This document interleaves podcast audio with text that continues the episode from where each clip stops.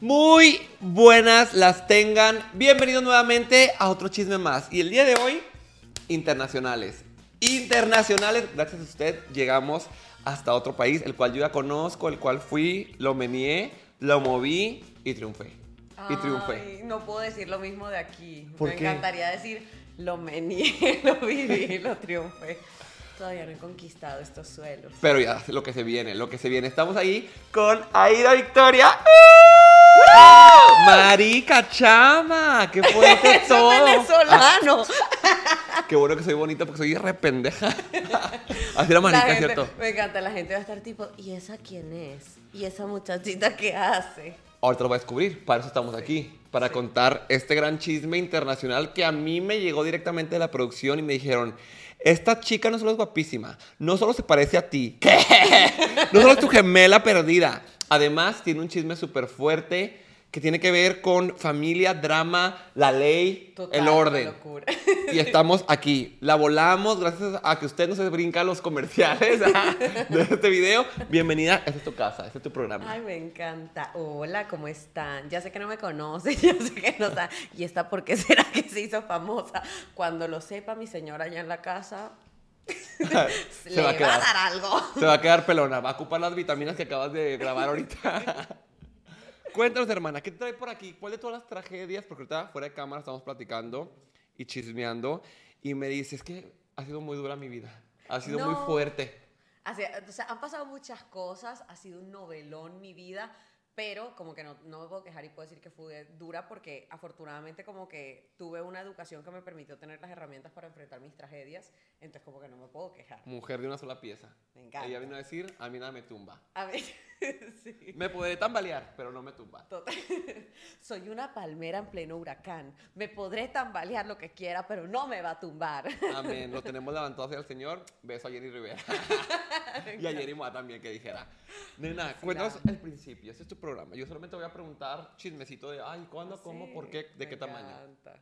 Ve, ¿Por dónde empezamos por el principio? Me gusta. ¿Quieres que te cuente yo cómo terminé siendo influencer? Adelante. Porque la historia normal de la gente es como de que, ay, yo empecé a crear contenido muy duro, me empecé a viralizar y ahora estoy donde estoy. Lo mío fue como que tuve reconocimiento, visibilidad y luego me puse a crear contenido. Como que, ¿qué hago ahora con esta gente que está aquí? Y la gente como que esperando, haz algo. Venga, danos nada. Y tú, muestre algo. Pero es que muy chistoso, mira. Ay, no, es que yo cuando cuento esto me tiene que dar risa. Resulta que a mi mamá la metieron presa en Colombia. Fuerte, ya empezamos súper fuerte. ¿Por qué? Pero, a ver, desde el Por principio. delitos políticos. ¿Hace cuánto tiempo? Por compra de votos hace cinco años. Ahora, todos los políticos en Colombia compran votos, realmente. No voy a decir que es que mi mamá es buena. No, no, no. Eso está mal, está horrible. Solamente que todos compran votos y ¿quién cayó? Tupe. Tu pendeja. o sea, sí. Hace cinco años tú tenías 18. Tenía 18. ¿Ves? Exacto. ¿Viste la habilidad matemática que te vengo manejando? Entonces, ella se estaba lanzando para alcalde, política. Ella se estaba presidenta, ¿o lanzando para funciona? senadora. Ok. pa- senadora y resulta que eh, la capturan por compra de votos. Luego, porque eso fue una locura, un chisme, luego le implantaron armas y se ven los videos de los policías sacándose las armas y metiéndolas y terminan condenándola a 15 años, no por la compra de votos, porque la compra de votos te da poquiticos años, sino por el tema de las armas. Entonces fue una locura. ¿Y, co- y cómo compras votos? Em, le No lo hagan ahí. No vas a las- porque aquí comprar votos por ejemplo, llevas despensas a las colonias más necesitadas y ya como, ah, si votas por mí te voy a dar cantidad mensual Sí, o te sí. voy a dar despensa. Eso se hace también allá, como tipo, vas a un lugar, entonces le dices a una señora que de repente es líder de, De del barrio, y entonces es como, venga, yo le quiero arreglar su techo.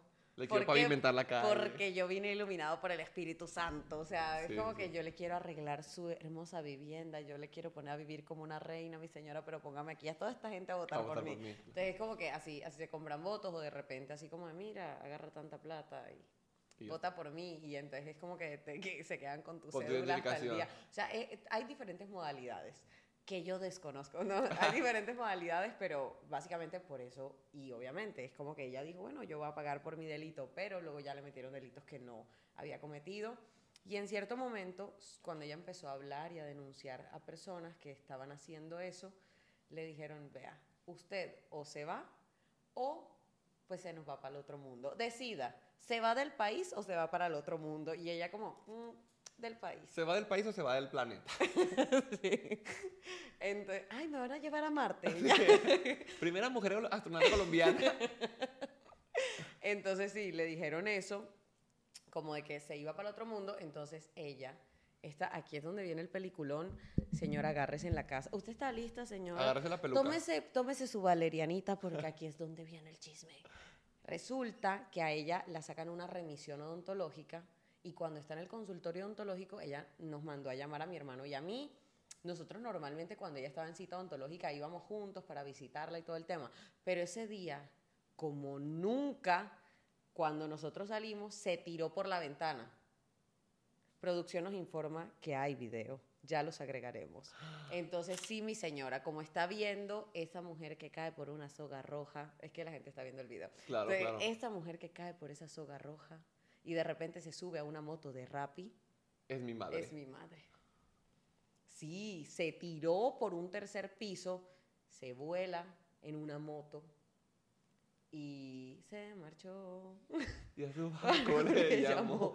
¿Y tú qué pensaste en este momento? Tú decías, Entonces, obviamente yo, normal, yo me fui a comprar ropa después de que salí de allí y yo fui, estaba comprando ropa y de repente me llaman. pero no dijiste, mi mamá, ¿qué le pasó? ¿Qué- No, yo no bien?" sabía que se Ah, había tú no sabías, tirado. yo, "Ah, salí, ya". yo salí del lugar normal, me voy a un centro comercial en Bogotá y de repente cuando me llaman por teléfono, em, ¿dónde andas? Y yo en un centro comercial comprando ropa, eh, tu mamá se voló. Y yo, ¿qué? ¿Cómo que se voló? Y empiezo a ver todo, o sea, había una locura en redes sociales y entonces como que eso fue noticia nacional, fue una locura. Intentaron buscarla, no la encontraron y a los cinco días capturaron a Tupe, tu pendeja aquí presente. Me llevaron presa por vincularme en favorecimiento de fuga de presos y estuve presa cinco días en un pabellón mixto con extraditables, es decir, señora nuestra, narcotraficantes. Por haber ayudado a tu mamá a escapar Exacto. de la cárcel. Exacto. Qué fuerte, rimo todo. Una locura. Entonces, me... A ver, practícanos tu foto del mugshot. De que. Pero mira que no me hicieron esa No, fotico. No. yo siempre las practico. Mm. De hecho, tengo un reel así de que yo practicando porque hay mucha gente que me está colmando la paciencia. Pero mira, mira que no, no me hicieron esa fotico. Mm. Tan guapa que estás. Mm, tres estrellitas. A Querida, la cárcel, policía, tres querida estrellas. Policía Nacional. Experiencia ¿Y en la cómo, cárcel, cómo te, cómo te atraparon? De una manera súper violenta, tuve estrés postraumático como cinco meses, fue una locura, porque yo iba entrando en un carro al parqueadero de mi edificio y de repente llegan personas vestidas de civil con pistolas, me apuntan el panorámico y yo pensé que me iban a matar, yo dije, uy, los enemigos de mi mamá se van a vengar, me van a matar. Y cuando me bajan del carro y tengo la pistola en la espalda y volteo y le ruego a la persona que por favor no me mate, me dice, no, Policía Nacional, este es un operativo de captura y yo, ay, ya me van a meter presa. Ah, no me voy a morir, me van a No me- encerrar. No me va a morir, solamente esta juventud se va a perder en una prisión. Así de fuerte fue. Y te explicaron tus cargos de, ah, tú ayudaste a escapar a tu mamá. ¿Tú Sí, y entonces ahí decías? me explicaron, mira, usted está siendo acusada de, imagínate, favorecimiento en fuga de presos, o sea, ayudar a su mamita linda a tirarse por la ventana. Y me acusaron también de utilización de menores para la comisión de un delito. ¿Por qué? Porque mi hermano estaba ahí.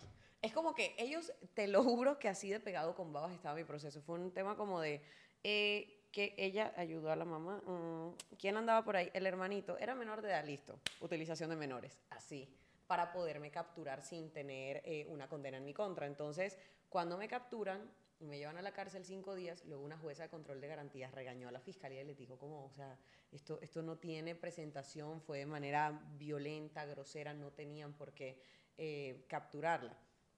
Y luego me empiezan a hacer, entonces, ¿qué pasa? Que la gente va a decir, ah, bueno, se hizo famosa porque la mamá se fugó. Claro que no, porque aquí hay más que solo una cara ex convicta.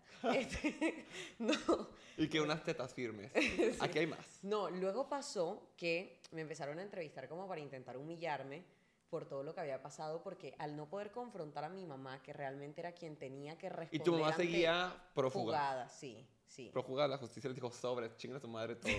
Y te tengo que preguntar, porque si no, no sería, Me un- encanta, no sería una buena conductriz. Entrevistadora. Entrevistadora de la micha. Ajá. ¿Le ayudaste a tu madre a escapar? No. Yo no sabía que ella se iba a volar. Aquí nada más hay medio millón de personas viéndote, Din, la verdad. No, de verdad que no. Yo no sabía que ella se iba a jugar. Y es que también, o sea, yo siento que si ella nos hubiese contado a mi hermano y a mí, íbamos a entorpecer todo porque nos Sí. íbamos a poner nerviosos. Iba, se Sí, iba a eran, eran adolescentes niños, Total, o sea. es como que yo tenía que, eso, bueno, ya en ese momento tenía como 19, 20 años cuando, cuando pasó lo de la fuga de mi mamá, pero se iba a notar, o sea, yo me iba a poner como, ¿sabes? Sí, no eres nerviosa una profesional, o sea, no es cualquier cosa que tu mamá se pro. O sea, no es como que tú le estás avisando a los ángeles de Charlie, ¿sabes? Sí, exacto. O sea, no es como que, listo, tírese, Sí. vamos, o sea, ¿sabes? Tírese, adelante, sniper, shh, No. Sí, sí. Entonces, ¿qué pasa? Que me abrieron proceso y todo el rollo y fue una situación bastante difícil. Tú ibas a hacer otra pregunta. Lo siento que lo tenías Sí. en la punta. Que mientras que estabas tú encerrada, tu mamá no intentó como comunicarse qué le pasó a la pendeja Ah, bueno, de mi hija. ocurrió. Porque eso piensan las mamás a veces. Agarraron a la pendeja. Sí. A no, Vuélate, mija, vuélate. Sí. ¿Ya viste la ventana del tercer piso? Vas. Hay ventanas, busca tu ventana más cercana. Te- No hay ventanas, mamá. Maldita sea. Ya te dejé calientita la soga. Ay, estoy- Ya está el rapi afuera. Se va a cancelar el pedido Mamá, no, minutos. ahí es, un Uber. Esos no sirven. Ay, no, estamos haciendo blasfemos con la captura de tu madre. Cuando vaya a Colombia me van a Mi mamá, todo. tipo, mm, muy burloncita, ¿no? Muy buenosita estúpida. El testamento, sácala. Menos votos para ella. Cómprale mil votos. Entonces, bueno, estabas encerrada. ¿Cómo la pasaste ahí? Fue horrible. ¿Qué- qué- Lo que al pasa es que baño? ¿Qué también- comías? yo sé que hay gente que debe estar viendo y dice, ¿cómo es posible que esta mujer esté tan campante y sonante, muerta de la risa con eso? Yo entendí con el tiempo que la vida no es lo que vives, sino cómo lo recuerdas, ¿sabes? Y si tú todo el tiempo, imagínate si yo te contara lo horrible que se sintió que te pongan una pistola en la espalda y que tú sientas que te vas a morir. Es una experiencia espantosa, te lo juro.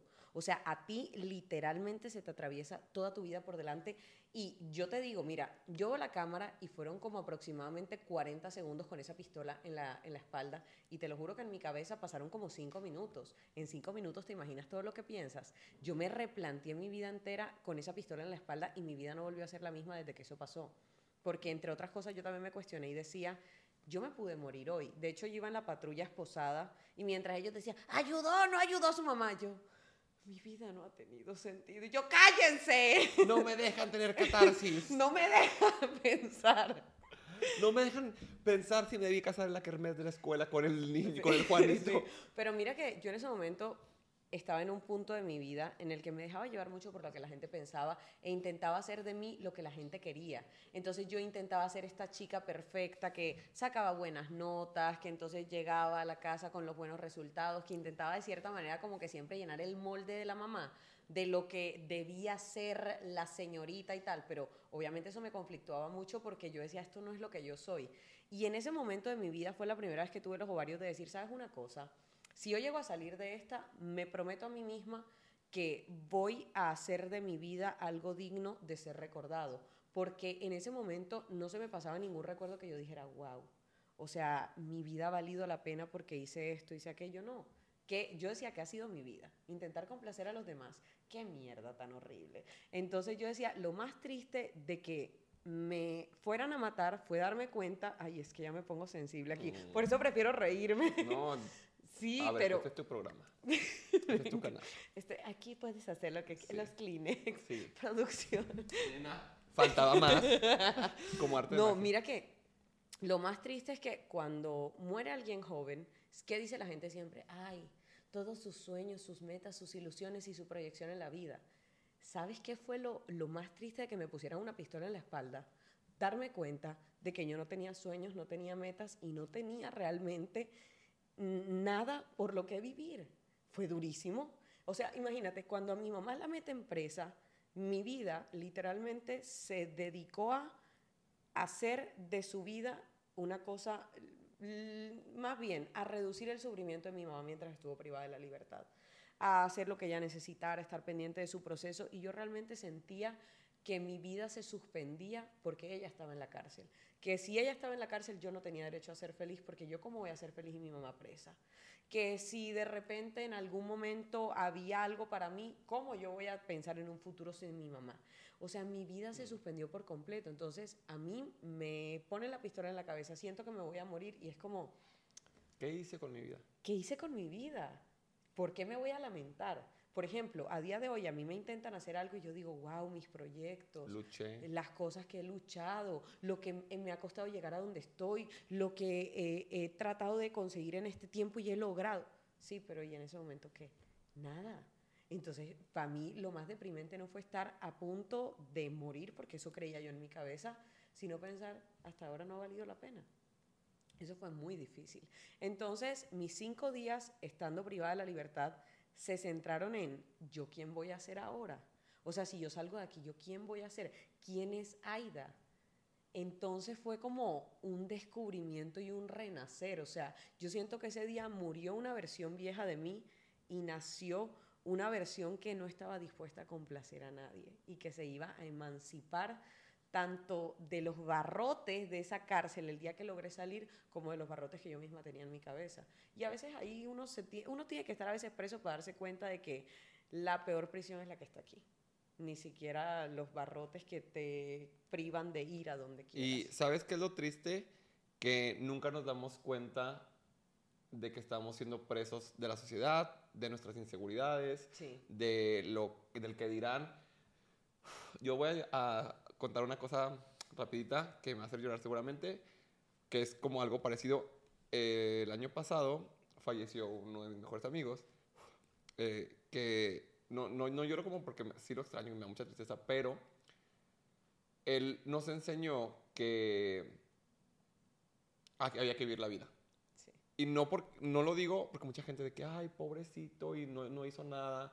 Y nosotros lo veíamos como, no se imaginan todo lo que hizo. Te lo juro que es la única persona que yo he conocido que vivió la vida como quiso. Nunca le importó el que dirán, era súper feliz, era súper alegre, se dedicó a la música que era su sueño y todo el mundo le decía, ay, tienes no sé cuántos, 25 años y estás en Canadá si no tienes un trabajo digno o un trabajo serio y solamente estás haciendo la música.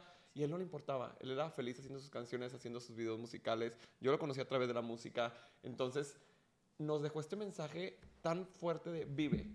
Todas las personas que lo conocíamos, todo el grupo de amigos, todo, todo mundo en el funeral, decíamos, Maucho se fue para decirnos, vive ahorita. Mañana no hay. Sí. Muchas veces postergamos, muchas veces postergamos la felicidad a cuando estemos delgados, a cuando tengamos una pareja, a cuando nos graduemos, a cuando ya no vivamos en esa casa, a cuando ganemos cierta cantidad de dinero. Y si ese día nunca llegue, nunca llega, si este día no es para ti. ¿todo este tiempo qué? Este tiempo también es para ser feliz. Siento que eso fue como que lo que te despertó a ti. Sí. De ya, o sea, ya tienes que vivir, ya tienes que ser feliz. Sí que triste lo de tu mamá y obviamente es algo que tienes que apoyarla, Total. pero tu vida es la tuya. Totalmente. Y es de pronto lo que a veces uno no entiende, y es que tú tienes que vivir tu vida. Ni la otra persona puede vivir tu vida, ni tú puedes vivir la vida de la otra persona. Y sobre todo uno también debe entender que cada quien debe llevar las cargas que le tocan, porque la vida te va a poner muchísimas cosas encima para que tú te pongas más. Entonces yo también en ese momento entendí dije, el problema de mi mamá es su problema. Yo puedo tener empatía y decir qué duro lo que ella está viviendo, puedo tratar de alivianar sus pesos, pero no echármelos en la espalda y decir entonces yo ahora no voy a vivir, porque cada quien también debe entender de cierta manera las consecuencias de sus acciones. Ya yo tendré que pagar por mis errores, ya yo tendré eh, que asumir consecuencias de mis actos, pero no puedo cargarme a la espalda los que no son míos. Entonces, como ser humano está bien, tú sufres, lloras, sientes lo que sientes, pero la vida no se estanca. Mira, cuando mi mamá estuvo privada de la libertad y yo dije, se suspende mi vida porque yo me tengo que dedicar a ella, pasó el tiempo y yo vuelvo a mi ciudad, Barranquilla, porque yo me fui a vivir a Bogotá, apenas eh, pasó la situación de ella, me fui a vivir a Bogotá, a estar pendiente de ella, y vuelvo a Barranquilla, y la panadería que me encantaba ahora era restaurante. Y cuando yo llego y entro y yo veo, ay, cambiaron esto, y yo no, es la misma. Era restaurante, de repente entro a la universidad y me encuentro a la gente chiquita que estudiaba conmigo en el colegio, que eran los chiquitos del colegio en primer semestre de la universidad, y yo, ¿qué? ya están aquí en la universidad. Y ahí es donde te das cuenta que el mundo sigue girando. La vida no se detiene porque metieron presa a la mamá de Aida. Entonces, el mundo sigue girando y tú te estancas por una situación que realmente te pasa en la vida es para enseñarte, para prepararte, porque desafortunadamente hay cosas en la vida que solo se aprenden sufriendo. Y yo eso lo entendí con lo de mi mamá. Me volvió una mujer tan fuerte, tan capaz.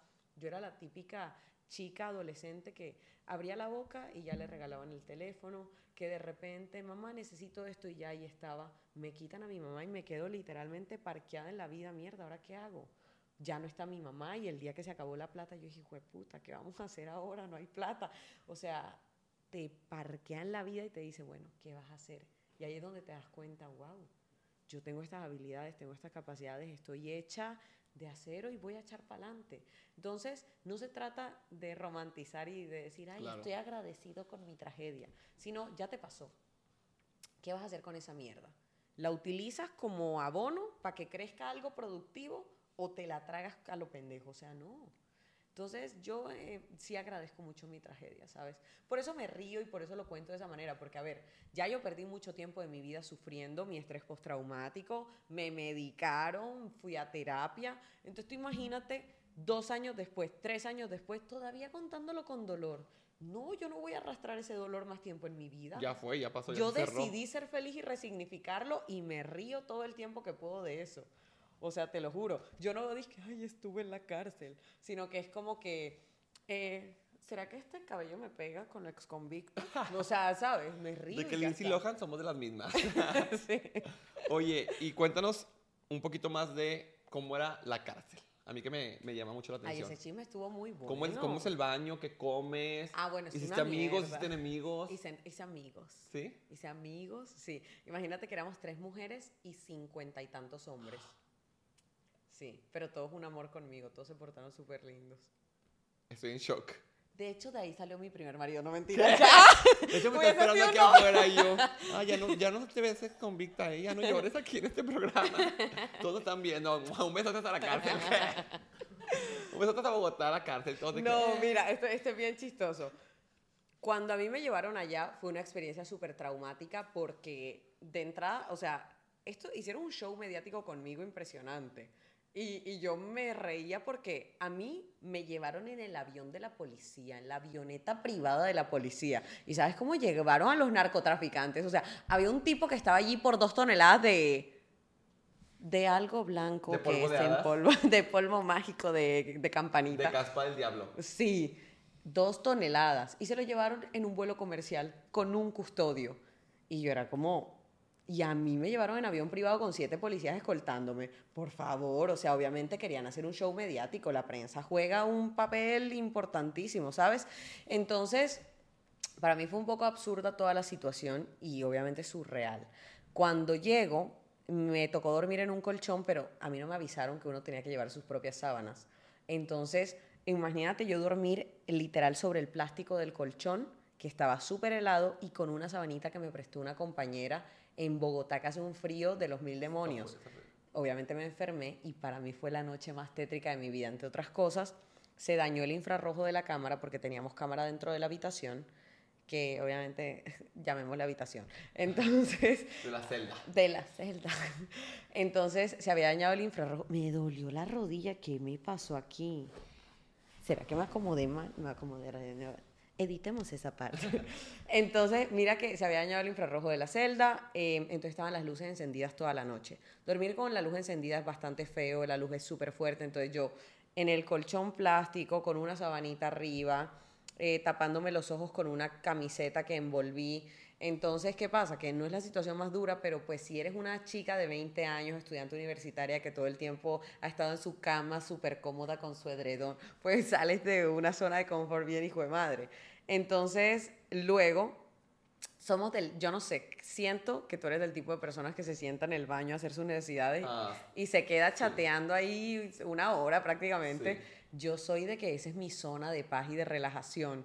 Tú imagínate tú meterte al baño a hacer tus necesidades y tener un custodio que cada tres minutos tiene que corroborar que tú no estés haciendo nada y es literalmente tú abriendo la cortina, ahí sentado en el inodoro haciendo tus necesidades y tú, aquí estoy, no me he ido. Horrible. es súper humillante. Yo nunca me había sentido en una situación tan humillante como esa. Te lo juro que es como que te sintieras tan poca cosa y tan insignificante. Es horrible. O sea, estar haciendo tus necesidades, que es como que te sientes vulnerable y todo el rollo y de repente abrir la cortina, aquí estoy. Y siempre digo esto y es que no importa qué tan adversa sea la situación, todos los seres humanos tenemos la capacidad de anteponernos de unas maneras tan increíbles porque la primera vez que me tocó abrir la cortina me sentí como una mierda, me sentí absolutamente humillada. Ya la segunda vez que abrí la cortina fue como, ¿cómo voy a enfrentar esto? Y literalmente me tapé los ojos y fue como que abrí la cortina y yo, mira, yo no sé quién está ahí, pero te lo juro que, marica, necesito cagar, ¿listo? Y la cerré. Y el haberlo enfrentado con humor, yo dije, esta va a ser mi puerta de escape. O sea, todo lo que yo me niegue a enfrentar de pronto, porque es muy, dolor, muy doloroso, el humor va a ser mi puerta de escape. Y te lo juro que cuando empecé a tomarme las cosas con humor, casi como si nada fuera real, la situación se me hizo súper llevadera. Y si yo te digo, que fue horrible, fue doloroso, no. Cuando aprendí a utilizar el humor como una herramienta para enfrentar mi situación, todo cambió. Entonces a veces también la vida es la perspectiva con la que lo veas. Para mí fue durísimo cambiarme enfrente de una cámara. O sea, yo, yo tenía en ese momento un nivel de pudor que ni mi mamá me había visto en bola, ¿sabes? Y luego ahí, en ese momento, porque ahora, oportunidad que tengo, chichi que pelo. Me encanta, me encanta. Entonces, como que en ese momento, yo, eh, para mí fue como un poco duro y luego dije, a ver, ¿a mí quién me va a ver si yo me embolo en esa cámara? Pues los guardias de seguridad. Y si ese video se filtrara a un lugar, pues demando y me gano una plata. Entonces ese video no se puede filtrar, de aquí no puede salir. Entonces ya era como que yo me cambiaba y yo, ¡Woo! ¿Sabes? Como que. como que va a hacer striptease. Y te lo juro que en verdad se me hizo llevadera la situación. La comida es horrible. O sea, la comida es espantosa porque es como que absorbe el sabor del licopor en el que viene envuelta. Entonces es como la carne es durísima, el arroz sabe ahí copor muy feo, entonces como que no te dan ganas de comer y lo más duro es que tienes una rutina militar, o sea, te paran a las 6 de la mañana, tienes que formarte y no te puedes dormir, dices que la siestica, que no sé qué, no tienes que estar despierto todo el día para que quemes energía, para que luego te duermas a la hora que ellos te dicen que normalmente es como tipo 7, 7 y media y así. Entonces es como una rutina, yo creo que lo más difícil es eso, la rutina tan dura, pero hay un montón de personas, cada quien con sus historias, y uno es un chismoso que se sienta a escuchar a todos. aquí está su lugar. hay, hay, historias fuertísimas. Imagínate que había un señor, esta, historias, de una, historias de la cárcel con Aida Victoria. Bienvenidos. Había un señor que rezaba el rosario todas las mañanas y rezaba conmigo y ya, ay, tan hermoso él. Y luego viene este amigo de las dos toneladas de, de, de polvo de hadas y me cuenta como a su mujer eh, la, mm, se la llevaron para el otro mundo de una manera bastante difícil, bastante fuerte. Y este señor, bueno, a la señora ella estaba en un carro y le tiraron una granada por la ventana. Sí, cuando él era joven. Y el tipo buscó a todos los que estuvieron involucrados y los dejó regados por muchas partes. Y en muchas partes. En muchos lugares, sí, re fuerte. Y yo veía a un señor con tanta paz que me hablaba de Dios, que rezaba. Y es como, claro, el tipo fue malísimo y luego ya como que, ¿sabes? Se volvió creyente y todo el tema. Fuerte. fuerte. muy fuerte. Y tú así de, bueno, buenos días. Y yo ahí todo como, ay, gracias Señor, ¿puede orar por mí? ¿Me acompaña al baño? qué fuerte, qué fuerte. Entonces estuviste cinco días y ¿cómo lograste salir? Me escapé, que dijera. Adiós. No, no, no una jueza de control de garantías eh, ordenó mi liberación inmediata porque eh, dijo que la fiscalía y la policía eh, habían tenido un operativo bastante abusivo conmigo y que no habían razones para privarme de la libertad. Entonces me dio libertad plena. De hecho, yo todavía tengo un proceso abierto en Colombia por esto, pero puedo salir del país. Y yo, bueno, muchas gracias por venir. ¡Qué chévere! Entonces, como que te dieron libertad, pero dijeron, se queda el proceso por si ayudaste, por si no. Sí, exacto. Entonces está como que todo ese proceso y tal. Una pregunta, porque si no, no voy a ser la entrevistadora del año. Perfecto. ¿Dónde está tu mamá? O sea, ah, bueno, espera, ya te cuento esa historia. Resulta que mi mamá se voló a Venezuela.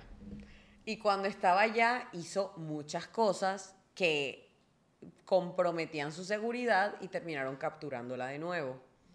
Entonces, luego la privaron de la libertad en Venezuela Y ahora hace como, hace como dos semanas se hizo noticia nacional porque la volvieron a traer a Colombia. Entonces ahora está privada de la libertad en Colombia. No la vayas a ayudar otra vez. si no, nos vemos el próximo año en este podcast que dijera. No, entonces, pues ya. ¿Y tiene alguna sentencia? Em, está en todo este proceso de ver qué va a pasar porque a ella la condenaron por un delito en el que las pruebas estaban implantadas. Entonces eh, van a mirar si le valen el tiempo que estuvo privada de la libertad en Venezuela, si de repente eh, le van a dar eh, la condena de por fugarse o si van a entender que se voló porque la iban Porque la iban a mandar para el otro mundo. Entonces está en ese proceso. ¿Y tú cómo te sientes al respecto? Mira que cuando acababan, es que, es que es también una situación dramática porque aparte de que la señora eh, se voló y todo eso, eh, tiene un temperamento un poco complicado. Entonces nosotras estábamos de pelea. Cuando la trajeron a Colombia, nosotras llevábamos cuatro meses sin hablarnos.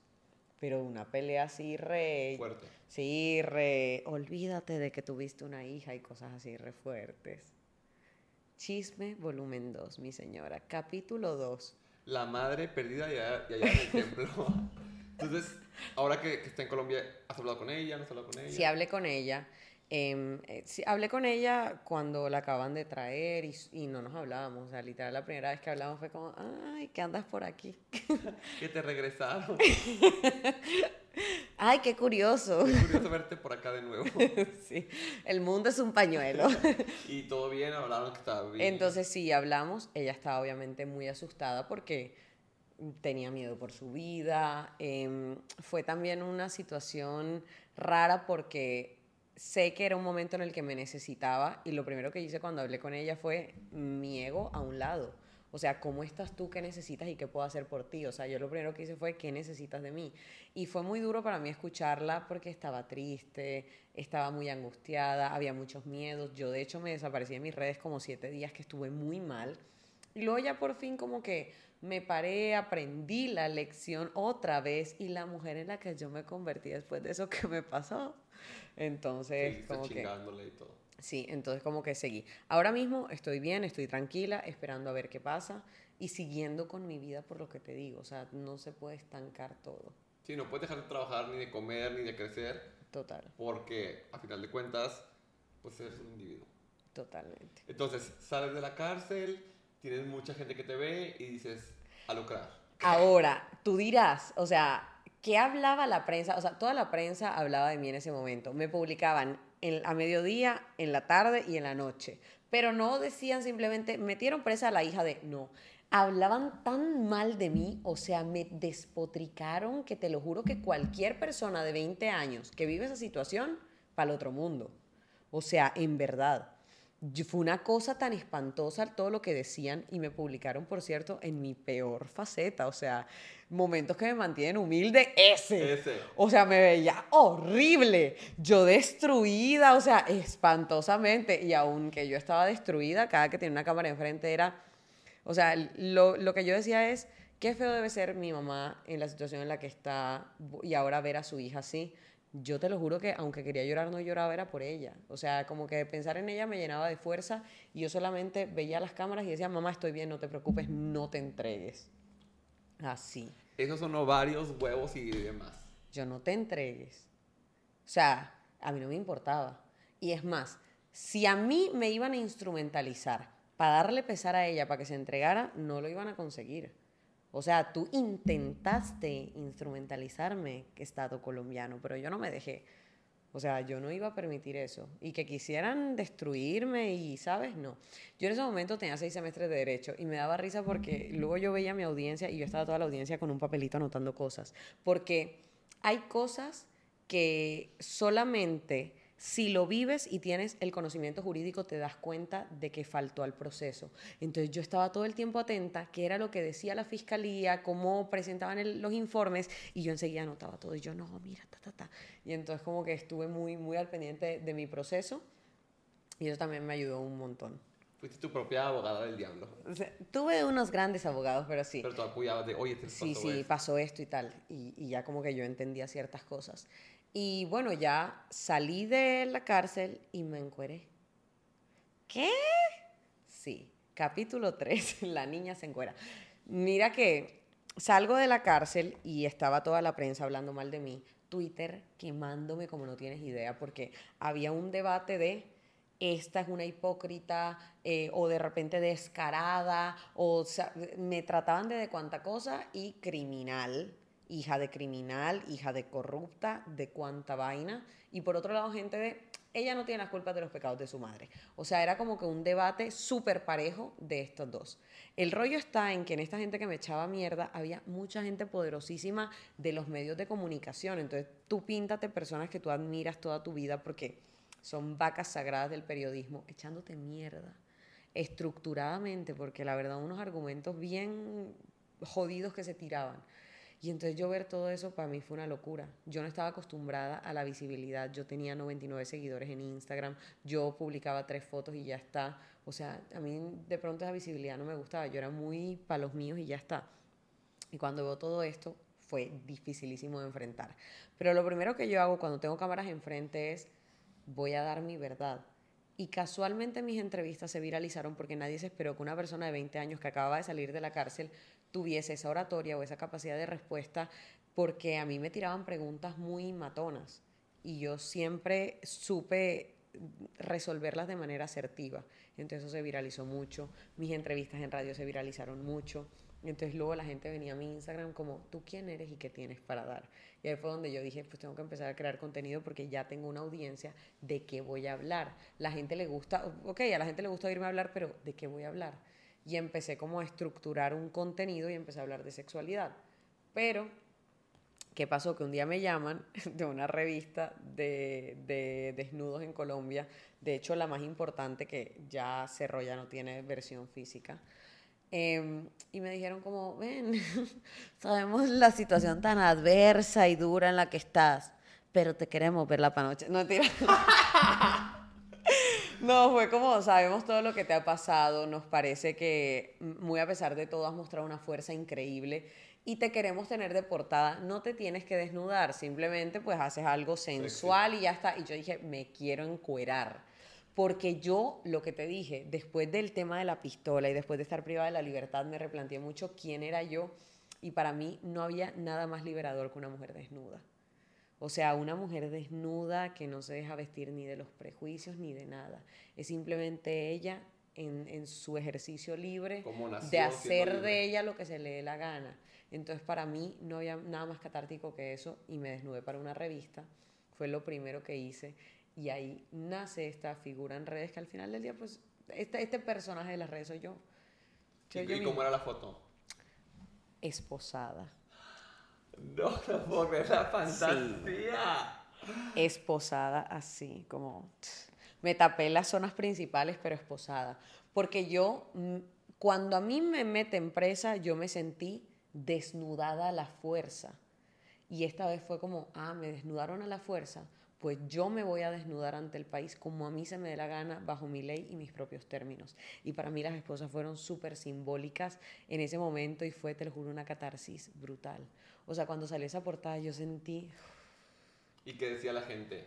No, de, amores y odios. Sí, ¿verdad? Sí, yo siempre he sido de amores y odios. Y más porque, bueno, Colombia es un poquito más liberal que México. No. Que México, sí. No, México mira. Se asustan, salen en bikini. ¿Cómo? Allá Pero tú no sabes. Más. Tú no sabes que yo he estado hablando, pues, no sé si será el gremio o qué, pero yo he estado hablando con los taxistas con los que me subo porque yo soy súper habladora.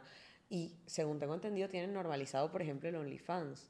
Ah, aquí es como normal. Sí, aquí es más normal. Allá es como, uy, tiene OnlyFans. Es como, todavía es tabú. También es tabú. un poquito, un poquito. O sea, si hay mm. muchos chicos que, o la mayoría dirán, ah, yo no tendría novia con OnlyFans. O de que, ah, que la ven mm. mal, todavía. Pero, pues ya nadie opina. Ya es como, ay, ya cállate, ya pasó de moda, ya fue la pandemia, ya si tienes OnlyFans es como, ah, una más.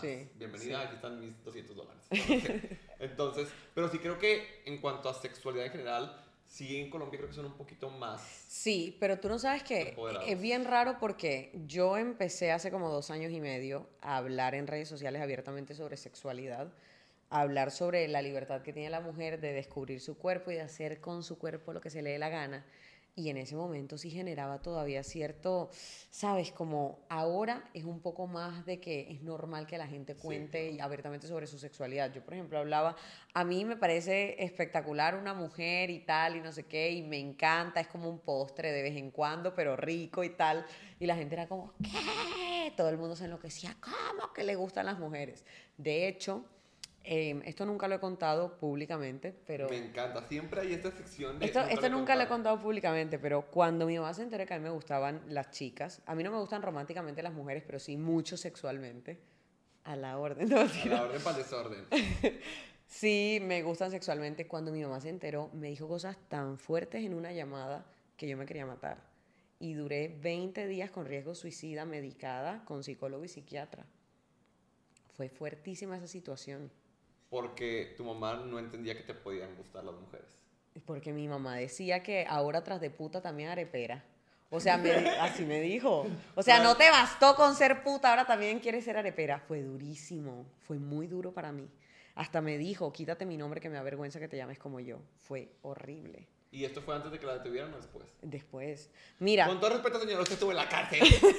Ser de la comunidad es menos, pues, menos dañino, ¿no? Sí, sí, sí, una locura. Mira. la cárcel también. no, mira, esto fue en. Esto fue cuando mi mamá se vuela, ¿verdad? Y ya la habían capturado y ya estaba privada de la libertad en Venezuela, pero el, el único privilegio que ella tenía, a pesar de estar privada de la, de la libertad en Venezuela, es que igual tenía acceso pues, a Internet. Pero igual hay muchos privados de la libertad que tienen teléfono. Entonces es como que tampoco es ahí como la gran vaina, ¿sabes? Pero ella, eh, yo en un en vivo lo dije y ella me llamó y me dijo cosas tan fuertes, te lo juro.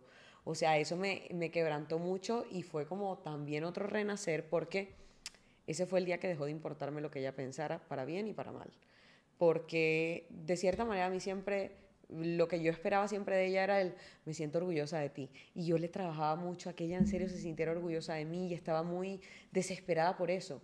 El día que dejó de importarme su crítica, también dejó de importarme su aprobación y en ese orden de ideas dejó de importarme, pero un rábano todo lo que pensara cualquier persona. Y eso me blindó muchísimo de los comentarios de los haters, de las malas críticas, de las cosas que en verdad solo te dicen para destruirte. Entonces fue como que nació traída también gracias a eso, pero fue muy duro. O sea, yo estuve medicada seis meses, lo, dejé la medicación de manera progresiva y también aprovecho para decirle, si hay alguien ahora mismo que, a ver, hay gente que sufre de depresión como enfermedad y se medican toda su vida, así como quien es diabético y no tiene nada de malo, y hay personas que viven situaciones que les causan depresión y los medican, pero porque es circunstancial. Yo viví una depresión circunstancial. Sí se sale de ahí sí puedes ver la luz de nuevo. Y cuando pasas por momentos increíbles de tu vida, tú dices, Dios mío, si yo hubiese acabado con este mujerón, de lo que se habría perdido el mundo, no, mentira. Pero si dices como, me hubiese privado de tantas cosas increíbles porque se puede ser feliz después. Puedes hasta incluso darte el lujo de decir, yo soy una persona feliz porque decido todos los días a pesar de entonces sí se sale, sí se sale de la depresión y, si le tienes, y si le tienes miedo a la medicación no le tengas miedo, eso es como si fueras diabético y dijeras voy a controlar mi azúcar en sangre, o sea, no, necesitas ayuda y ya está, no pasa tiene nada. de malo? No tiene nada de malo. Yo tomé mi medicación y estaba súper bien después como del mes, súper funcional, seguí con mi vida, creé mi contenido, eh, aproveché los momentos que tuve para dar algún mensaje que a mucha gente le llegaron y, ya está, y superé ese momento. Tuve que dejar de hablarle a mi mamá y también le doy ese consejo, no importa quién sea, amigo, familia, pareja, quien te haga daño, aléjalo. O sea, no, no, no tienes por qué anclarte a una persona que te hace mal, que te invalida con sus palabras o que solo te genera malestar. A veces también hay que mantener a la Nos gente tenemos muchas veces por la sangre, de es mi sangre, pero eso no significa que te valore, que te respete y que te sume. No importa que sea tu sangre, si no te hace bien, aléjate, córtalo. Creo que uno ya está en posición y en la edad de elegir a su familia. Cuando eres un niño, necesitas de un padre y una madre que te cuiden. Pero ahora eres un adulto, por ende, tu única responsabilidad eres tú mismo. No necesitas a tu mamá, no necesitas a tu papá. Y si solamente están allí restándote e invalidándote, sácalos de tu vida. Es lo mejor que puedes hacer. Al principio es duro, pero luego dices, wow, me quité un peso de encima. Y creo que idealizamos muchísimo como a la familia feliz o a la familia funcional, pero una realidad es que no todas las familias, no sé si la mayoría o la minoría, no sé, no son, no son familias sanas. Sí. Y vivimos, yo creo que más las mujeres, el, eso de, de que te controlan. De no te puedes vestir así, no puedes llegar a esta hora. Esta Te quieren no, elegir hasta la pareja. Exacto. Y está bien que te cuiden. Desafortunadamente, Sí. viven en una sociedad mucho más peligrosa. Sí. Pero de eso a controlar lo que estudias, cómo te vistes, cómo hablas, qué dices, qué no tomas, qué si tomas, qué comes, tu cuerpo, yo Total. creo que no. O sea, no tienen derecho y a final de cuentas, todo eso que permites lo vas a arrastrar a tu vida adulta, a cuando tengas familia, cuando tengas una pareja, cuando tengas hijos. Entonces, si no cortas el, esa relación o ese, no pones ese límite ahorita, lo vas a tener que trabajar en un futuro y que hueva que tu, que tu persona feliz del futuro tenga que pagar con esta persona. Mira, a mí me pasó algo que yo no me acordaba porque este, tu cerebro es tan maravilloso que a veces hay cosas que olvida porque son increíblemente Sí. fuertes. Pero hubo una situación cuando yo me mudé a Bogotá a ayudar a mi mamá en todo lo que ella necesitaba, algo se había perdido. Ella creyó que me había dado a mí eso que se había perdido y resulta que no, se lo había dado a mi papá, pero ella no se acordaba. Y en el momento me llamó, ¿dónde pusiste tal cosa? Era algo delicadísimo. Y yo hiperventilaba y yo tuve mi primera crisis de ansiedad en esa llamada. Y a mí me empezaron a salir parches rojos en la piel. Yo no entendía por qué y obviamente luego me explicaron que es normal que tu cuerpo reaccione porque es como si entraras en alerta. Y yo estaba hiperventilando tan mal que me desmayé de todo lo que lo, lo estresante de la situación. Y cuando yo me desmayo, la señora que nos ayudaba con el aseo de la casa y todo el rollo, agarra el teléfono y me dice, nena, párate. Pero yo estaba tirada en el piso. Y cuando yo abro los ojos, lo que escucho es que mi mamá dice, esa hijo de puta está fingiendo, párala del piso. Fuertísimo. Y entonces eh, la señora dice, no, de verdad, se lo juro, señora Aida, se puso mal, no sé qué. Bueno, voy a colgar y tienen tantos minutos para recordar. Y yo mal pensando. Entonces yo llamo a mi papá a desahogarme, a decirle, oye, mira, me está pasando esto y me siento mal. Y viene él y me dice, ¿qué está buscando ella? Tal cosa. Pero si ella me lo entregó a mí antes de que la metieran presa, lo tengo yo. Y yo, ay, Dios mío. Maldita. Y lo peor del cuento es que yo estaba tan subyugada y tan tenía tan en el piso el, el no merecimiento. O sea, yo no sentía que yo merecía ser amada, yo no, necesitaba- yo no sentía que merecía ser tratada con respeto, yo no sentía que merecía un carajo. O sea, yo tenía la autoestima en el piso. Tan en el piso la tenía que yo la llamo y le digo, mami, adivina, apareció lo que estás buscando. Feliz por ella porque había aparecido. Y le digo, es que lo tiene mi papá. Ay, hija, menos mal, normal. O sea, yo ni siquiera fui capaz de tener los varios de decirle, oye, ¿sabes una cosa? Me acabas de generar una crisis de ansiedad, acabas de maltratarme, me acabas de faltar el respeto a la única persona que es tu mano derecha aquí afuera. No, yo y nunca aparte, tuve los me- ovarios. me- no te preocupaste y no me creíste que estaba pasándola mal. Sí, entonces yo nunca tuve, de pronto, ¿sabes? Los ovarios de decir eso, pero era por cómo yo me sentía. O sea, a veces uno tiene el merecimiento en el piso porque uno se cree el cuento de que uno no merece amor por esas dinámicas familiares. De hecho, yo siempre le digo a la gente, tú quieres un presente brillante, sana tu pasado. Si tú empiezas a analizar, por ejemplo, a mí todas mis parejas me maltratan y entonces tú dices, claro, porque son unos maltratadores. Sí, pero yo por qué me meto con maltratadores, yo por qué no veo las alertas rojas a tiempo. Y de repente te das cuenta que es que tus papás te maltrataban y tú normalizaste tanto el abuso que cuando te metes con una pareja abusiva no te das cuenta hasta que ya es muy tarde. Y lo ves normal. Y, dices, Y lo "Está ves bien". normal. Y lo hace así porque así lo hacían mis papás. Y como ellos me quieren y me maltratan, pues también él me maltrata y me quiere. Exacto. Y entonces tú inconscientemente asocias, por ejemplo, que el amor duele, asocias que el amor grita, asocias que a veces el amor maltrata por tu bien. El amor no duele, el amor no maltrata, el amor no se siente feo, el amor no te pone a llorar en el baño, a preguntarte qué es lo que yo tengo mal y por qué esta persona. Eso no es amor. El amor no duele. Lo que duele es todo lo que parece amor, pero no es. Ujú. Y también, qué bueno que lo mencionas porque a mí me gusta mucho compartirlo en redes sociales. Hay tantísima gente que me escribe y me dice, ay, es que amo a mi novio y él me ama, pero los fines de semana no me contesta el teléfono y se va. No, no te ama. Si te ama, se preocuparía y diría, no, esto le va a causar este daño a mi, a mi Sí. pareja. Un ejemplo bien tonto, pero para que vean la importancia. Sí. Mi novio es Virgo y dentista y tiene TOC. O sea, quiero que imagines el nivel de orden que tiene esta persona Ok. ridículo. Ajá. Entonces, no está trabajando en terapia, o sea, nivel, me regaña en las mañanas, se da cuenta si moví el cepillo de dientes un poco, la pasta no estaba derechita, el cepillo del cabello no está en el orden, o sea, se da cuenta si abro su cajón porque algo se movió. Así, está mal, mal.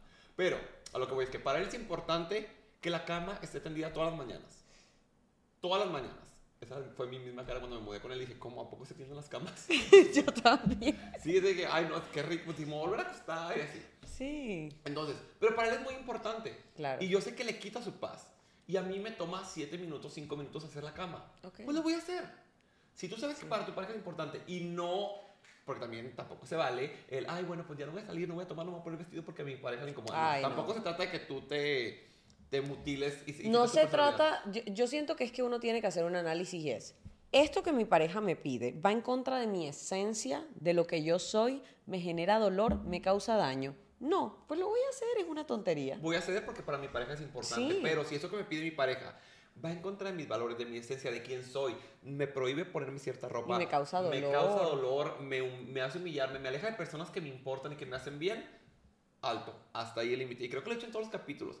Tú pones los límites hasta donde la persona puede llegar. Si no le pones límites a la persona, tú le estás diciendo que puede llegar hasta donde esa persona quiera. No hay Total. cabrón sin su pendeja. Así de sencillo. Total. Y yo sé que hay muchas personas que son víctimas, que, son, que no se dan cuenta que son víctimas, que están siendo manipuladas, que están siendo humilladas y que no pueden decir que no.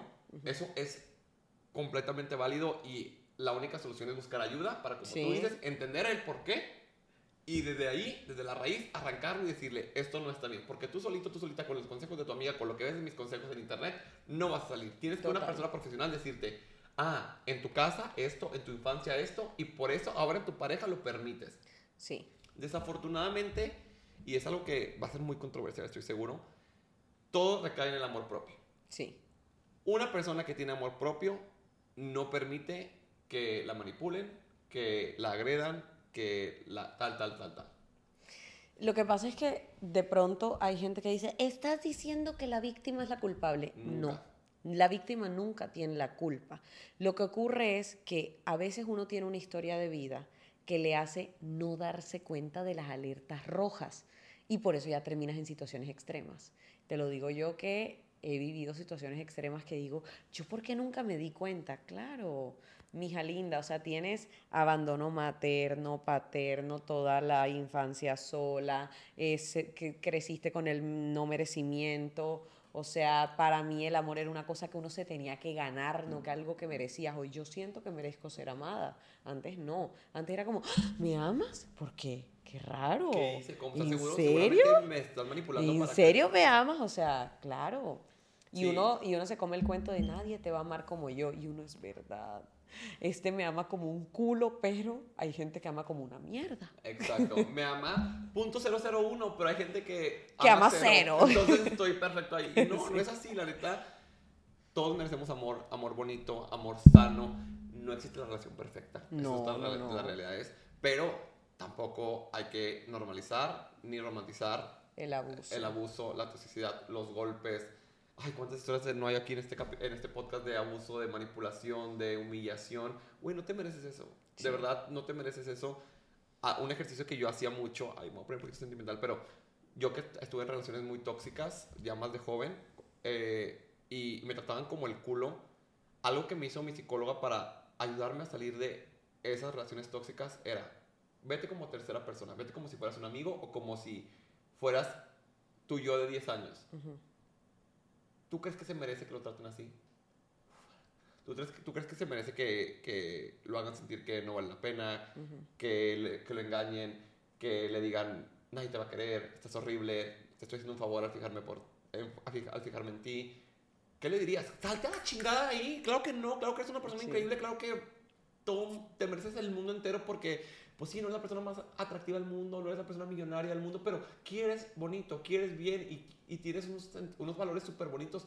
Cualquier persona que te tenga va a ser súper afortunada, pero muchas veces no lo vemos porque no, no, no estamos conscientes de que somos un ser humano, somos tan crueles con nosotros mismos y se nos olvida que estamos ahí. O sea, nos, vemos, nos damos por sentado. Te veo a ti, veo a ella, veo a él, pero se me olvida Fredo. Sí. Se me olvida mi yo, entonces no me doy cuenta que, que, que yo me necesito y que soy un ser y que siente y que Sí. que la caga y que tiene miedos. Entonces hay que apapacharnos. Hay una dinámica súper bonita que también hago en, en mis redes, que es antes de dormir abrázate y dite, dite a ti mismo, gracias por no rendirte.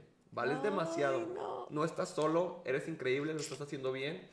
Vas a tu vas a tu ritmo, Sí. no tienes por qué comparar con nadie, te mereces todo el mundo. Gracias por no rendirte, cabrón, gracias.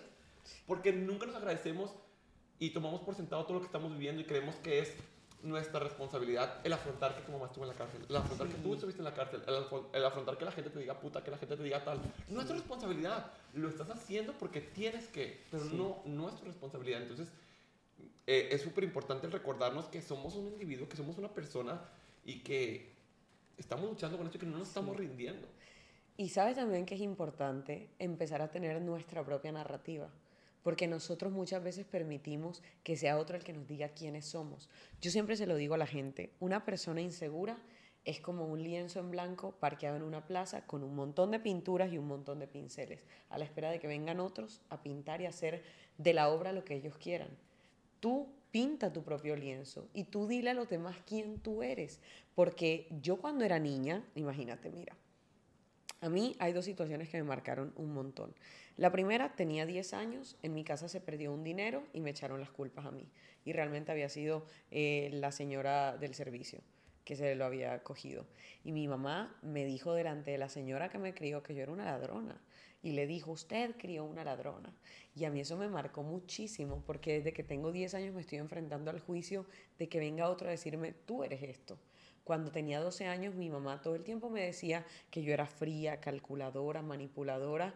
Y el otro día lo hablaba con Diego y me dijo como, todos los niños son manipuladores porque quieren cosas y te, te, te manipulan para conseguirlas. o sea, claro. es normal, es una cualidad de los niños. Y yo crecí toda mi vida sintiéndome una mala persona. Y todo el tiempo yo me sentía mal. Y entonces yo decía, yo no merezco amor. Y si a mí me hacen bullying en el colegio es porque yo me lo merezco. Y yo soy fea y yo no valgo. Y todo el tiempo me lo repetía. Y cuando yo tenía 14 años, me acuerdo que yo me autoflagelaba. Horrible.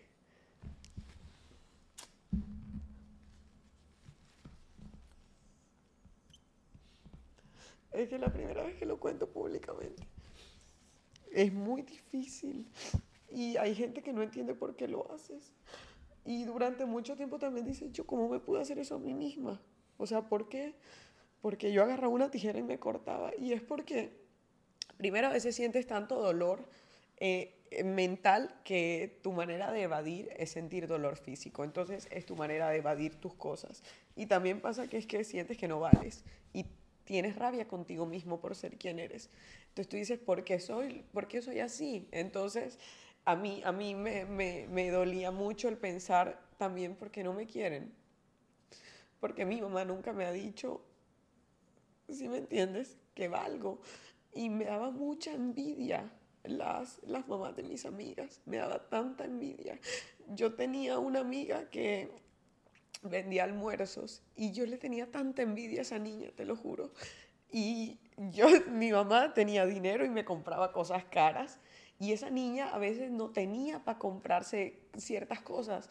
Y yo era como, si supieras todo lo que yo te envidio, le tenía tanta envidia porque su mamá le cocinaba, ¿me entiendes? Y la mía jamás me había cocinado nada, ni siquiera me dedicaba tiempo. Entonces, esas historias son durísimas porque te hacen odiarte a ti mismo porque tú crees que si alguien no te ama es tu culpa. Eso fue lo más duro de mi vida, entender que si alguien Y- no me amaba no era mi Y culpa. lo peor es que no es tu culpa, ¿sabes? Eso es algo que me tomó muchísimo tiempo. Comparto mucho tu, tu, tu historia en el sentido de que yo también muchísimas veces me preguntaba que por qué la gente no me quería, que no me voltean a ver. Yo, muy, gente muy cercana, creo que estoy contando ya, yo como si fuera mí, yo era invitado. no, pero siento que es importante también Sí, como compartir esto, no nada más el chismecito, sino también estas partes vulnerables. Y yo les platicaba a la gente cercana que yo muchísimos años de mi vida me sentí invisible. Y no porque no tuviera amigos, no porque mis papás no me quisieran, sino porque hubo mucha gente que me decía, tú no, tú no vales, a ti no te elegimos, a ti no te invitamos. Y empiezas a decir, ah, puta madre, tienes razón, no soy lo suficientemente bueno, no soy lo suficientemente guapo, no, soy lo no tengo el dinero suficiente, no me merezco que me inviten, no me merezco que, que estar con ellos, pues. sí, Pero es por lo que te dicen. Luego ya creces y afortunadamente mi relación me ha enseñado muchísimo. yo lo he compartido en redes sociales y lo digo aquí con la mano en el corazón literal, que yo entendí lo... Uf, qué fuerte. Yo entendí lo que es ser prioridad hasta que conocí a mi novio. Tengo muchísimos amigos, mi familia es increíble, mi mamá es increíble, da la vida por mí, lo que tú quieras, pero al final de cuentas mi mamá tiene otros hijos. Sí. Mis amigos tenían novios, tenían la escuela, tenían sus papás y te digo, tengo amigos increíbles que me han salvado la vida, pero hasta ahorita que estoy con mi novio, enseñado lo que es la prioridad. De verdad, no hay cosa de trabajo, de familia, de amigos que se interponga cuando yo lo necesito y cuando le digo, amor, esto me está pasando. Él me dice, separa mi mundo y estoy ahí para ti. Sí. Y es súper fuerte porque te sientes solo y sientes que, que, no vale la pena. Obviamente no es algo que, que, que le debamos de agradecer a, a, la pareja y, no, y no, no, lo digo como, ay, espérense que tenga la pareja para que creen que vale la pena. No, pero lo digo porque abrí los ojos y decía, no mames, o sea, tanto tiempo no fui prioridad para muchas cosas y siento que es lo que te pegaba a ti en la autoestima y es lo que nos pegaba como, ay, ¿por qué no me merezco esto? Por, o sea, ¿qué tengo que hacer para merecer amor, atención, ser visible, importarle a alguien? No tienes que hacer absolutamente nada, tienes que ser Total. tú mismo. La una persona o las mil personas que van a estar ahí para ti y que te van a apoyar, van a hacerlo por cómo estás. Es que sabes qué pasa, cuando uno tiene en su cabeza esta lógica de el amor se gana, cuando no tienes amor sientes que no te lo has ganado, entonces el problema eres tú. Pero cuando tú entiendes que todos merecemos amor y que realmente quien te da amor es porque amor tiene en su corazón para dar y quien no te lo da es porque no tiene nada para darte, tú ya entiendes que no eres el del problema. Entonces la dinámica de la vida se hace diferente. Yo a los 14 me, me autoflagelaba y fue muy difícil para mí. El día más triste de mi vida fue el día de mi graduación. Eh, mi papá no fue. Y no fue porque en ese momento mi papá era inmaduro. Hoy lo amo, lo adoro, es el ser en el mundo que yo más amo. Le perdoné eso, lo que no le perdono es la reacción de mi mamá ese día, pero eh, mi papá no fue porque yo no le mandé tarjeta, pero él sabía que yo me graduaba ese día y yo lo había llamado y le había dicho, oye, tal día me gradúo, pero él en su ego de no soy lo suficientemente importante para ti como para, para mandarme tarjeta, pues no voy. Era inmaduro y ya él maduró muchísimo y los años le enseñaron cosas, pero para mí fue muy duro que luego mi mamá me dijo tantas cosas horribles que yo iba en, el, en la camioneta y fue la primera vez que pensé en, ¿sabes? Quería abrir la puerta y tirarme porque no quería seguirla escuchando y porque sentía que no valía la pena y fue muy duro. Mi vida cambió un día con la situación más tonta del mundo. Yo siempre sentí que no le caía bien a nadie, que me tenía que ganar el amor de la gente y hubo una vez que pasó algo y estábamos varias chicas, pero una de nosotras no fue, del grupito. Y cuando estábamos en la universidad y yo llegué, me dijeron como apúrate rápido para que eches el cuento. Y yo dije, ¿cuál cuento? El de la fiesta. Y es como, pero cuéntenlo ustedes. Y entonces dice esta niña, como, yo te estaba esperando es porque yo necesito que tú me lo cuentes. Y yo, yo, ¿por qué? Porque tú lo cuentas más chistoso. Y en ese momento fue como que yo me sentí importante y fue como, ella quiere que yo se lo cuente, pero si las otras estuvieron, ¿por qué las otras no? Y yo dije, ve, yo como que soy divertida y tengo cosas. Y entonces empecé como a cuestionarme, ¿qué se supone que soy yo? y qué soy realmente. Y me acuerdo que fue un ejercicio maravilloso. Empecé a hacer una lista de todo lo que yo era, me empecé a definir y empecé a poner al ladito, esto me gusta, esto no me gusta, no defectos ni virtudes, porque de hecho yo anoté egoísta, pero puse que eso me gustaba, porque para mí era mi manera de cuidar mis cosas, porque mi hermano todo lo destruía, entonces para mí ser egoísta con él era decir, a mí me importan mis cosas y yo no quiero que tú me las dañes, entonces quiero seguir siendo egoísta. Y empecé a notar en una listica qué cosas me gustan, qué cosas no y en qué cosas iba a trabajar. Y el día que entendí que eso servía fue un día que mi mamá me dijo cosas horribles otra vez y no me perforaron de la misma manera como lo hacían. Porque yo decía, eso no es cierto, yo no soy esto ni esto, eso no está en mi lista. Y de repente me dijo algo, pero yo dije, sí, es verdad, pero eso ya lo estoy trabajando, entonces no me afecta. Entonces, ejercicio para hacerte más segura de ti misma y de verdad funciona. Haz una lista y descríbete. Estas son mis cosas que me gustan de mí, no cualidades y defectos, no, no. Cosas que me gustan de mí, cosas que no me gustan. Voy a trabajar las que no me gustan y voy a tratar de exaltar las que sí me gustan. Eso te empodera durísimo porque es como que ya tú sabes quién eres y no vas a permitir que venga otro a definirte. Eso a mí me marcó mucho. Muchas veces no sabemos lo que valemos porque no nos hemos puesto a pensar. Solamente escuchamos, no me va bien, reprobé esta materia, este chico no me gusta, no me quiere, tal, me, no me invitaron, la, la. Pero una vez que te detienes y haces una lista de las cosas buenas que no son tan comunes, uno, uno piensa que todo el mundo las tiene, pero no. Por ejemplo, ser leal. Hay muchísimas personas que no lo son. Todo el mundo es traicionero, todo el mundo. La... No soy una persona envidiosa.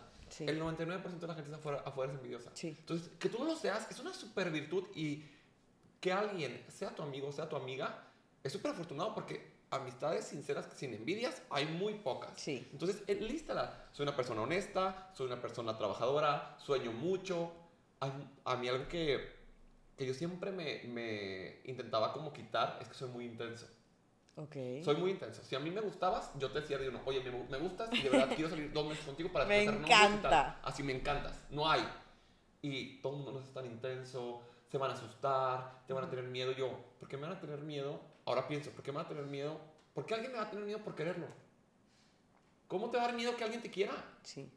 O sea, es una estupidez tener Y es un filtro maravilloso. Exacto, o sea, malo que fuera manipulador, que fuera soberbio. Te estoy diciendo que siento mucho y te voy a querer mucho. ¿Por qué te daría miedo eso? Total. ¿Qué, qué, qué cosa, qué tibio y qué flojera?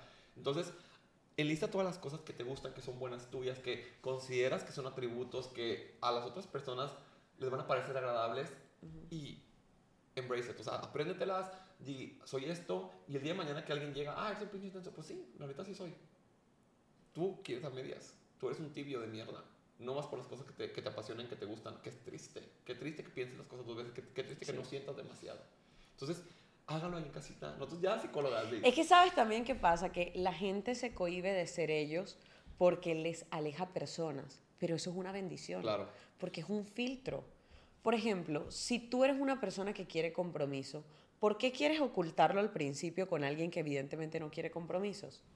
Para que pasen entonces tres meses y tú digas, ay, aquí lo tengo, no se me escapó. Sí, pero se va a ir. Y luego le dices, quiero compromiso después de tres meses. Ah, yo, yo no quería de un principio. Pues Perdiste el tiempo. Exacto. Como dice mi abuela, mija, no hay careta que pegue para toda la vida. Jamás. Jamás las te pones tu te pones tu mascarita todo bien aquí va a estar y después cuando se te caiga tu máscara vas a decir ay yo para qué perdí el tiempo ya, mejor que se te vaya, porque al final del día quien no está ahora mismo y quien huyó es porque de verdad en un futuro lo que te iba a hacer era perder tiempo. Esto ya es más fácil una vez que te gradúas. Espero que la mayoría de la gente que me esté viendo ya está en la universidad o más grande. De verdad, a estas alturas ya no es importante. Yo entiendo a la gente de la preparatoria porque es tu mundo. Si no tienes estos amigos, es tu mundo y es lo más importante y la verdad es Sobrevive. Muy difícil, es muy difícil. Consejo para la gente de la preparatoria o del colegio allá en Colombia, sobrevivan sobrevivan esa época. A la mierda todo. La verdad, todos los que yo pensaba que si este no es mi amigo, si esta no es mi amiga, ahorita me la sudan. O sea, sí, es que en la universidad todo, la dinámica cambia. O sea, en el colegio es como que hay un salón. En la universidad te puedes hacer amigo del, de arquitectura, desde el tal, o sea, hay un universo mucho más amplio. Ahora mismo trata de hacerte un grupito y sobrevive con ellos, porque ya, la, universidad... en adelante, tu objetivo no debe ser hacer tantos amigos, es rodearte de gente sincera, que te valora, que te quiere y que te suma. Total. Porque eres un reflejo de las cinco personas más cercanas. Entonces eso también te dice demasiado, demasiado. Si todas las personas con las que te juntas son tóxicas, son mentirosas, son desleales, te vas a convertir en eso tarde o temprano. Total. Si te rodeas con personas trabajadoras que sueñan, que son de personas de bien, tú te vas a convertir en eso, porque es el entorno en el que estás. Y busca gente que te dé lo que tú le das. Si tú amas bonito, busca a alguien que te ame bonito. Si tú le das a alguien lealtad, busca a alguien que te dé lealtad. O sea, busca a alguien que te pague con la misma moneda con la que tú le das. Así de simple. No sé quién te haya mentido toda la vida para hacerte creer que no mereces lo más bonito. Eso es lo que más me hizo sentido ya cuando maduré y dije, sí, es cierto, o sea, ¿quién, ¿quién chingados? No sé si mi casa, no sé si mis amigos, si lo del colegio, si tal. ¿Quién sientes, ¿Quién sientes que te mintió tanto? Yo creo que la gente como de la escuela, la secundaria, la prepa, que todos me decían, no, tú no. O estás feo, o eres gay, o eres pobre, o tal. Y yo me fui creyendo. O sea, yo decía, pues sí es cierto. Porque si soy gay, sí, pues bueno, no soy más guapo, no tengo dinero. Entonces siento que esas personas me hicieron creer que es lo que me merecía. Y creces. Ellos, y te lo juro que muchos de ellos ni siquiera se acuerdan, porque pasa mucho. Sí. O sea, ni se acuerdan de lo que te dijeron, lo decían por tontos o porque estaban aburridos o porque, ay, hoy, me caí. hoy mi papá, eso pasaba mucho, había un chico que su papá no lo quería nada, lo golpeaba horrible y llegaba a la, llegaba a la escuela y nos decía mierda y media, pero nosotros no sabíamos que lo golpeaba, nos enteramos después. Entonces yo decía, este maldito me odia y me está haciendo creer esto, pero yo no sabía que venía y se escritaba con nosotros por lo que él estaba viviendo en su casa. Sí. Porque como tú dices, uno da lo que tiene dentro. Tú no puedes dar amor si no tienes amor. No te puedo dar un pañuelo si no tengo pañuelos. O sea, ¿cómo te lo voy a dar? Mira que eso, eso me, me recuerda muchas cosas y es que yo siempre le respondo a los haters Yo en también. redes, siempre que veo, También. pero ni siquiera como, pódrete, no. Es como para tratar de entender qué hay en su cabeza porque yo he identificado varios tipos de haters. Hay personas que proyectan su vida en ti, proyectan sus historias personales en ti. Hubo una chica que en cierto momento de la vida me escribió, perra asquerosa. Y yo no vi ese mensaje menos mal, porque lo hubiese bloqueado inmediatamente.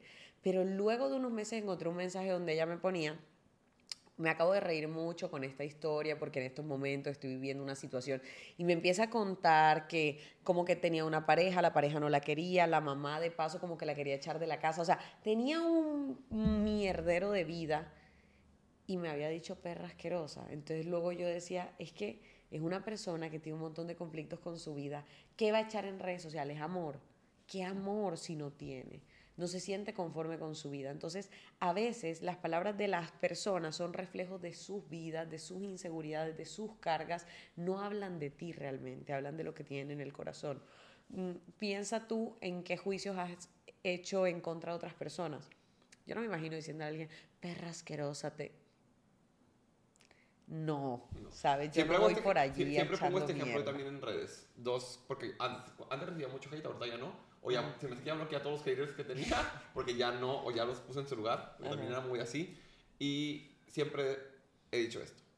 Imagina un momento súper feliz. Yo, no sé, el año pasado que me fui a París con mi novio, estábamos de compras, me compré una bolsa increíble, estábamos así por la Torre Eiffel con vinito. Ok.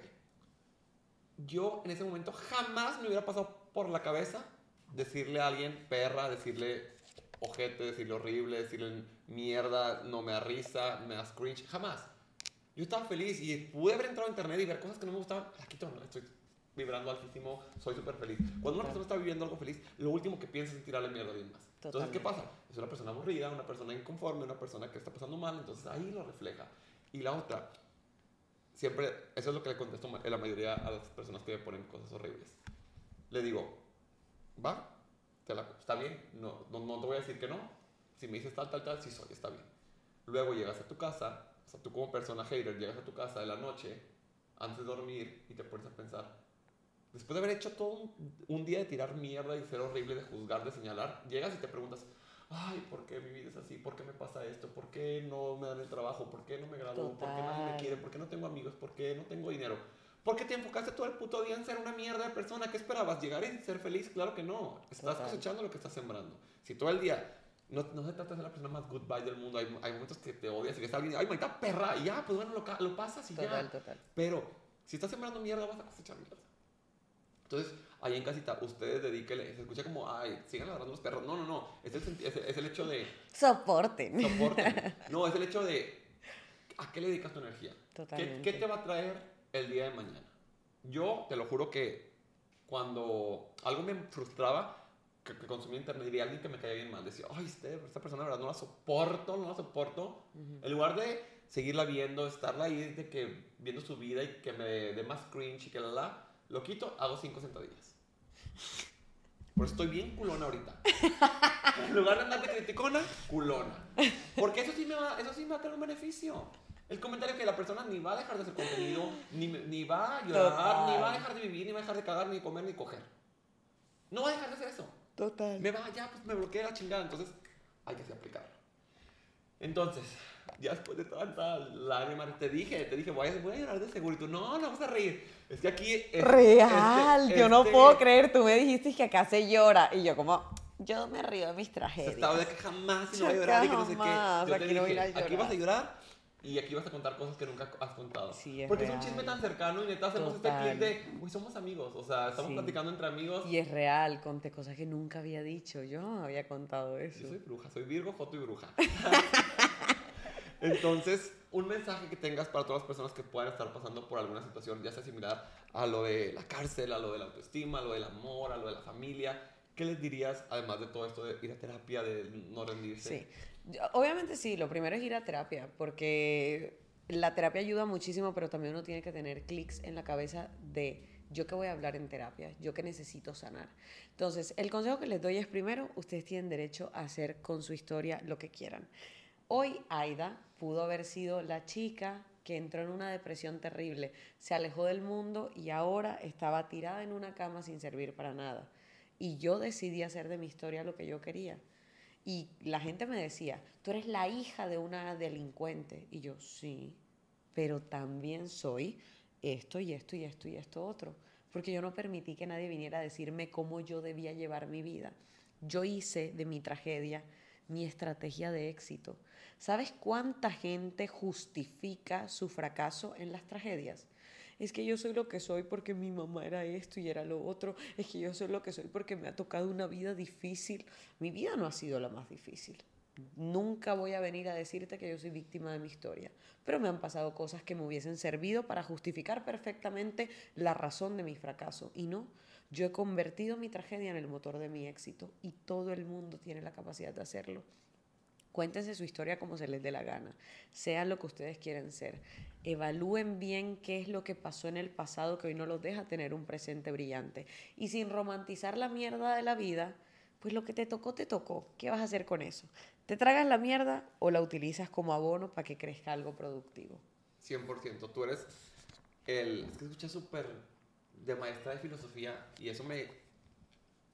Me emperra. Pero es la realidad. ¿Tú quién quieres ser? Por ejemplo, el, no sé, tú, una persona que no te conoce, esta persona, va a decir, ella siempre va a ser la hija de una delincuente. Sí. Y esa va a ser tu realidad. Y se va, Sí. se va a morir pensando en que tú eres una delincuente. Sí. ¿Vas a hacer eso? Claro que no. Tú no vas a hacer eso. Tú vas a decir, soy una mujer exitosa, soy empresaria, soy creadora de contenido, soy modelo, soy... Sí. Tú vas a hacer lo que tú quieras hacer. Y ahí empieza. Una vez que, te- que- que defines quién vas a ser, empieza el camino a hacerlo. Es que cuando te crees lo que la gente te dice, eso es lo que te corta el camino. Si yo me hubiese comido el cuento de tú eres la hija de una delincuente, yo no tendría lo que tengo, no sería lo que soy y no soñaría con otras cosas. Es que el hecho de yo decir, espérate, que te voy a demostrar que eso sí, pero también otras cosas, es lo que me ha servido de fuerza para querer otras vainas en mi vida. Y soy eso no porque yo lo haya decidido, es porque me tocó. Sí. Porque no podemos controlar lo que nos tocó y lo que es afuera. Yo puedo controlar lo que soy. Entonces, yo no soy esto, ni esto, ni esto. Yo soy esto, esto y esto y te lo voy a demostrar. Total. Porque, pues, de lo, de, de lo que nos tocó, ¿cómo lo vamos a cambiar? Totalmente. Es como a mí me hicieron famosa, literalmente, porque me metieron presa. O sea, tú sabes la vergüenza que da eso. Uno se quiere encerrar y no quiere salir nunca más. Y está todo el mundo despotricando de ti. ¿Y qué hice yo? Salí a dar la cara de que, ah, sí, ¿Y pues me encuero. me encuero, aquí está. Entonces es como, mira, cuenta tu propia historia, no dejes que otro la cuente. A mí siempre me encanta esta frase de Aida de la tragedia a la victoria. Titular. Así se va a llamar el podcast. No, le ¡Ah! quiero poner algo más trágico. Sí. Que para llamar a la cárcel. Y la gente ah, lo confesó, Lo como confesó. así, no. No, no es cierto. Dice que ayuda a mi mamá, entre, hipote- entre paréntesis, hipotéticamente. Presunta. Presuntamente. cómplice. De- Ay, no. Muchas gracias por estar aquí, de verdad. Sabía, tenía la vibra que iba a estar súper increíble. Oh. Y que conste, no nos, conocíamos, no nos conocíamos en persona. De hecho, No. la mayoría de los invitados no nos bueno, no, a muchos sí, pero a otros no. De hecho, nos conocíamos de.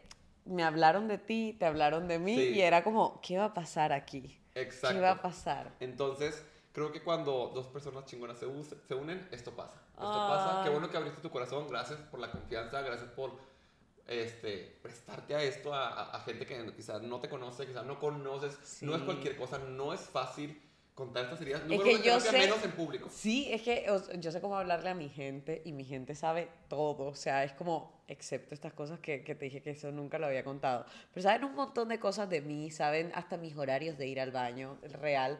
Pero es como, aquí hay gente que no, nunca me ha visto y es, es bien difícil. No, hombre, pero créeme que la gente que me sigue es increíble, son súper Ah. empáticas, empoderadas, son bien perras. Me encanta. Y vas a ver que te van a seguir todas y te van a amar. Estoy seguro, Ay, estoy seguro. Bienvenidas a mi Instagram. Bienvenidos, bienvenidas a nuestra vida. Sigue la novela. ¿Qué pasará? ¿Qué misterio habrá? Que sea. Volumen 2. Volumen dos. Ay, te quiero, muchas gracias. No, te amé mucho. Ay, un Abrazo. En cámara. Ay, se te va a ver la panocha. Ni modo. Son 50 pesos por el flash. si hay una lesbiana aquí, besotes. ¿Qué le pasó a... Ay. Gracias. Aida. Victoria daña el post. Ayúdanos, ayúdanos, queremos conectarlo aquí para despedirnos. Pero eso no se corte para que vean la aquí está. Te presento a Manuel Turicio Jr. Échate la bachata. Ay, mi momento más humilde, eh, uno de mis momentos más humildes es con Manuel Turizo. Yo le escribía al DM antes de tener la popularidad que tengo unas cosas tan horribles, o sea, tipo, tipo te amo, cosas así ridículas. Y mi, el día que yo más sentiré vergüenza es el día que sepa que él abrió ese DM. Ay, no, Manuel, no lo vas a ver. Porque no está viendo esto, no vas a ver nuestro día. Yo lo puse en, en cinco momentos que me mantienen humilde. Ay, Ni qué modo. horror. Próxima semana, misma hora, mismo canal. Suscríbase para que no se pierda ningún chisme. ¿Quién será la siguiente invitada? En mis redes sociales. Nos vemos. Adiós. Adiós.